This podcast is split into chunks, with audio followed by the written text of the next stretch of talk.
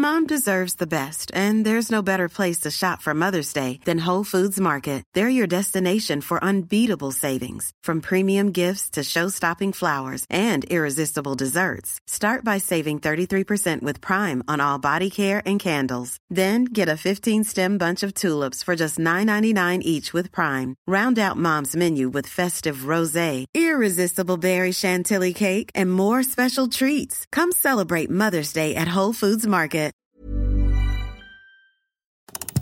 Make some noise.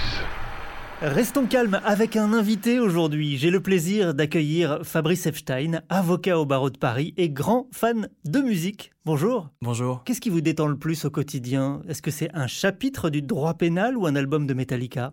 Un album de Metallica. J'ai eu besoin de réfléchir. Euh, j'évoque Metallica car vous êtes chroniqueur à Rock et Folk dans la rubrique Et justice pour tous. C'est une référence à... Absolument, And Justice for All de Metallica. Tout à fait exact. Fabrice Epstein, vous avez fondé Soul, une boutique indépendante de droit des affaires, un bureau d'avocat quoi. Exactement, un cabinet d'avocats. Est-ce qu'il y a un lien avec Saul Goodman, le célèbre avocat dans Breaking Bad? euh, Oui, oui. Enfin, à l'époque, la, la, la, série Saul euh, Goodman n'existait pas en tant que telle, mais en revanche, il y avait bien le personnage dans Breaking Bad. Et, c'est vrai que c'est un type d'avocat qui laisse pas indifférent.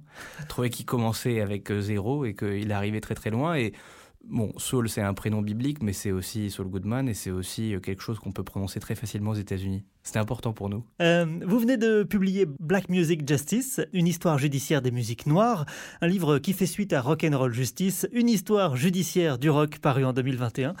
Une histoire de la musique noire à travers son volet judiciaire. Alors on y croise Ike et Tina Turner, Barry White et James Brown, Nina Simone, Marvin Gaye, Michael Jackson et Quincy Jones, euh, euh, Bob Marley, Snoop Dogg, Jay-Z, Kanye West, MC Solar.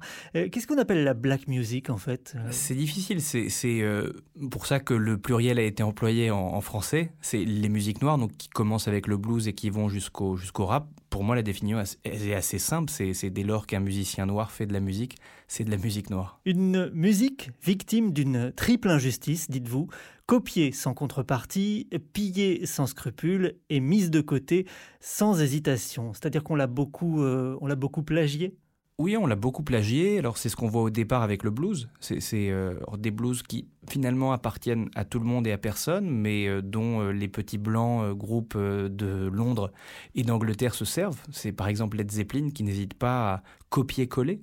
Des, des, morceaux de certains bluesmen. Alors ils vont se faire rattraper et c'est les Stones qui eux rendent hommage. Donc c'est une musique qui systématiquement est, est pillée, dont on s'inspire euh, très fortement. Et quand je dis qu'elle est mise de côté, c'est que elle, épouse l'évolution des droits civiques américains. Donc on a le sentiment que les musiciens noirs sont mis de côté pendant très longtemps, ils attirent, mais ils attirent qu'un certain public. C'est d'abord le public noir, et ensuite certains comprennent qu'ils pourraient attirer le public blanc.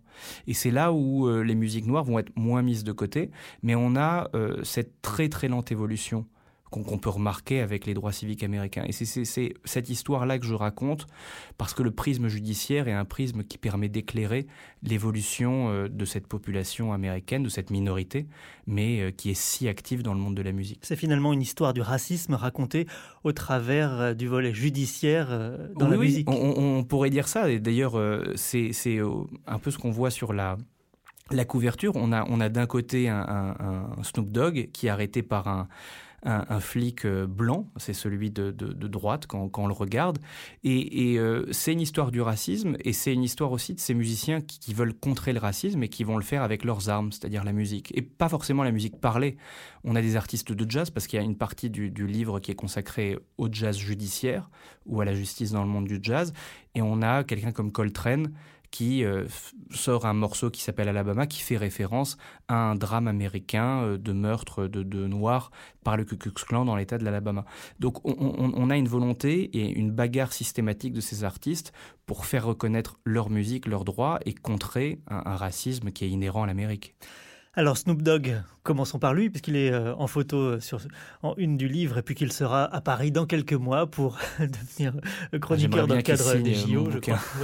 on pourra lui demander. Snoop Dogg, donc là on le devine dans, dans, une prison, escorté par deux, deux, policiers. Il est déjà très connu à cette époque. il a enregistré avec Dr. Dre. One, two. Oui, oui, absolument. Il, a, il a cette reconnaissance de l'enregistrement avec Dr. Dre. Il est en train de faire son album. Et c'est au moment où il prépare son album perso, donc qui, qui va euh, vraiment envoyer du très très lourd, euh, qu'il euh, est dans une affaire liée avec des gens qui s'intéressent plus ou moins à lui, qui sont plus ou moins jaloux, et une personne qui, alors son garde du corps le dira, puisqu'il va être inculpé avec son garde du corps pour meurtre. Son garde du corps va tirer quelqu'un qui aurait pu être une menace pour Snoop Dogg. Il est mis en examen. Il y a un procès, il en sortira acquitté, son garde du corps aussi. Mais, mais c'est intéressant de voir à quel point, très vite, euh, il va intéresser euh, la chronique judiciaire, mais la chronique tout court. Est-ce qu'il y a quelque chose à en retenir de cette affaire?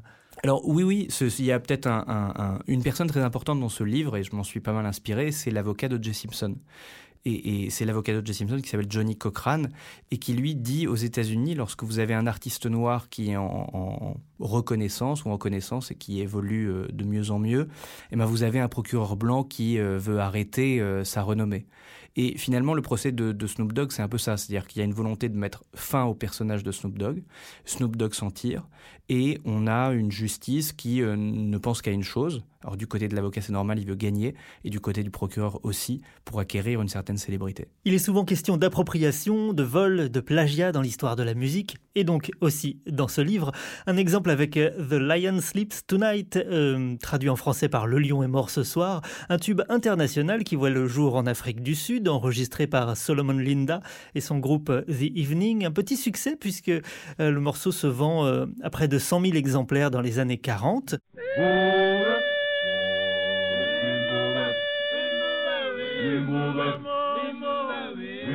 Solomon Linda, lui, n'a pas touché grand-chose d'ailleurs? Oui, absolument. Non, non c'est-à-dire que c'est, là, on est euh, Afrique-Amérique. C'est un morceau qui vient d'Afrique du Sud, qui va arriver aux États-Unis, qui va être chanté par un certain nombre de, personnes.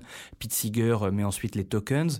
Et, ce qui est assez génial, c'est qu'ils vont considérer ou penser pendant un temps que euh, finalement, cette chanson n'a pas d'auteur. Et, on va se rendre compte que plus tard que c'est Salomon Linda, donc ses héritiers vont être plus ou moins désintéressés. Mais, mais on parle d'un succès euh, phénoménal qui sera repris en français et qui a cette espèce de très très longue euh, traversée judiciaire. Donc et là, euh, c'est pas le seul moment dans le livre où il y a un lien très fort entre Afrique et Amérique. On a un problème entre Mani Dubongo et, et Michael Jackson. On y reviendra. Et on y reviendra. Et, là aussi, on a un pont très fort entre euh, Afrique et Amérique. Et, puis les Tokens, donc qui ont fait une reprise de ce morceau en 1961, n'ont pas touché grand-chose non plus, alors que le morceau est devenu un tube mondial. Oui, absolument. Mais qui a touché l'argent dans cette affaire? Certainement les avocats. Chuck Berry et Jerry Lee Lewis, deux légendes du rock'n'roll, deux caractères turbulents, l'un noir, l'autre blanc. Est-ce qu'on peut parler de meilleurs ennemis? Oui, oui, on peut effectivement parler de meilleurs ennemis. Et, ce que je trouve intéressant aussi dans ces deux-là, c'est le traitement judiciaire de ces deux personnes. On a d'un côté euh, Chuck Berry qui est l'inventeur du rock, du rock'n'roll tel qu'on le connaît, qui lui va subir les affres de la justice, une justice excessivement raciste qui euh, n'hésitera pas, côté juge, à le traiter de nègre, enfin, on est à ce niveau-là, et de l'autre, un, Jerry Lewis qui est réellement un sale type, et qui lui va passer entre les mailles euh, de la justice, c'est-à-dire que, que, lui connaît des affaires de féminicide, il est jamais inculpé pour ça, et il a certainement fait que quelques jours de prison pour conduire en état d'ivresse, mais jamais bien plus. L'industrie musicale, vaste cauchemar pour qui cherche la justice sociale, dites-vous. Un exemple avec Aretha Franklin et son tube Respect. Alors, la chanson est de Otis Redding. Elle est d'ailleurs un succès en 1965. Aretha Franklin en change simplement quelques paroles dans sa version parue en 1967, qui est là encore un énorme tube.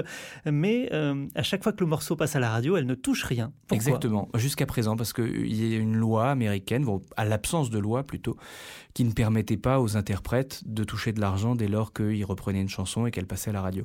C'est quelque chose qui a été changé très récemment, en 2018, sous la présidence Trump, sauf erreur.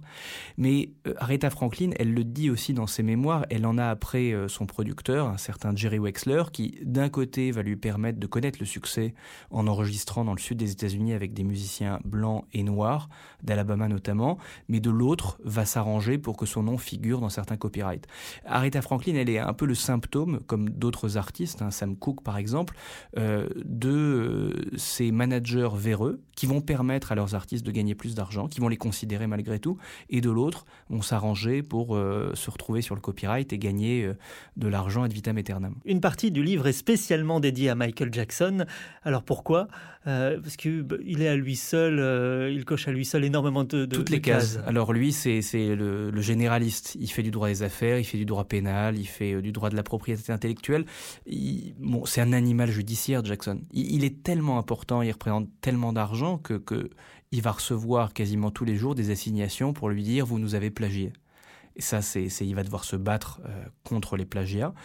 Il va devoir se battre bah, contre Manu Dibango, par exemple. Et là, l'histoire, elle est assez jolie ou horrible, c'est selon. Là, pour le coup, c'est un vrai, pl- Vrai, plagiat, vrai plagiat, vrai- absolument. vrai emprunt. Absolument. Donc euh, Manu Dibango, qui est un musicien connu africain camerounais, euh, au moment de la Cannes en 1972, fait une face A, qui est l'hymne de la Cannes, donc la Coupe de football africaine, et en face B, une chanson qui s'appelle Sol Makossa, qui notamment emploie des paroles Mamassé, Mamassa, Mamakossa. Et un jour, il reçoit une lettre d'une amie qui lui dit bravo pour ta collaboration avec Michael Jackson, une amie qui travaille à l'ONU aux États-Unis, à New York. Et lui, euh, il tombe de sa chaise, il va aux Champs sur les Champs-Élysées et il se rend compte que euh, Jackson a plagié dans euh, Don't Wanna Start Be Something. Il va sur les Champs-Élysées, c'est-à-dire il va au Il- Virgin, il, il acheter va au un Virgin, exactement. Ouais. Et il se rend compte que Michael Jackson l'a euh, massacré, c'est-à-dire qu'il l'a complètement plagié en reprenant l'air et les paroles de sa chanson à, à la fin de- de- d'un d'un de ses tubes. Bongo va signer euh, Jackson aux États-Unis, ça va lui coûter une fortune. Il va gagner, il va trouver un deal et euh, une bonne partie du montant qu'il va récupérer va euh, servir à désintéresser ses avocats. Ça va plus loin parce que plus tard, euh, Rihanna reprend la chanson de Jackson avec évidemment Ma- Mamassé Mamassa Mamakossa.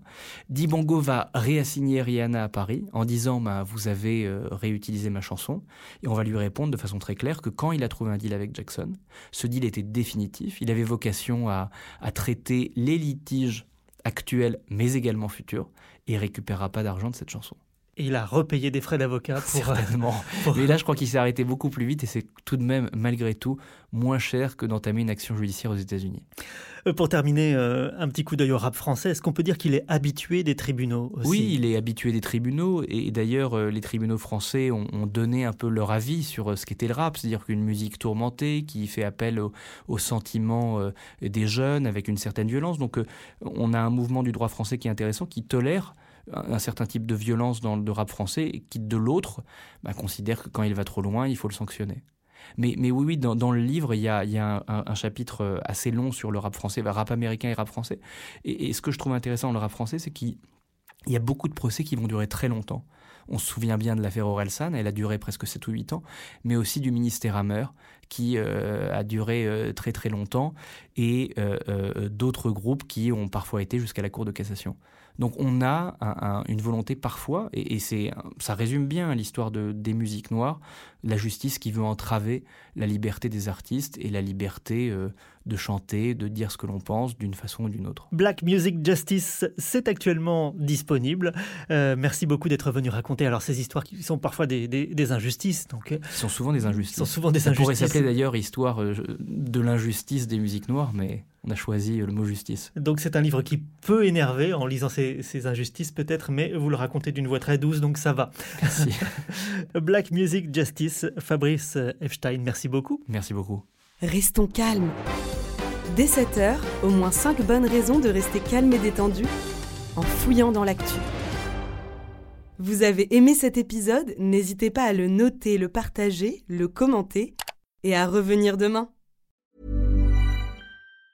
Mom deserves the best, and there's no better place to shop for Mother's Day than Whole Foods Market. They're your destination for unbeatable savings, from premium gifts to show-stopping flowers and irresistible desserts. Start by saving 33% with Prime on all body care and candles. Then get a 15-stem bunch of tulips for just $9.99 each with Prime. Round out Mom's menu with festive rosé, irresistible berry chantilly cake, and more special treats. Come celebrate Mother's Day at Whole Foods Market.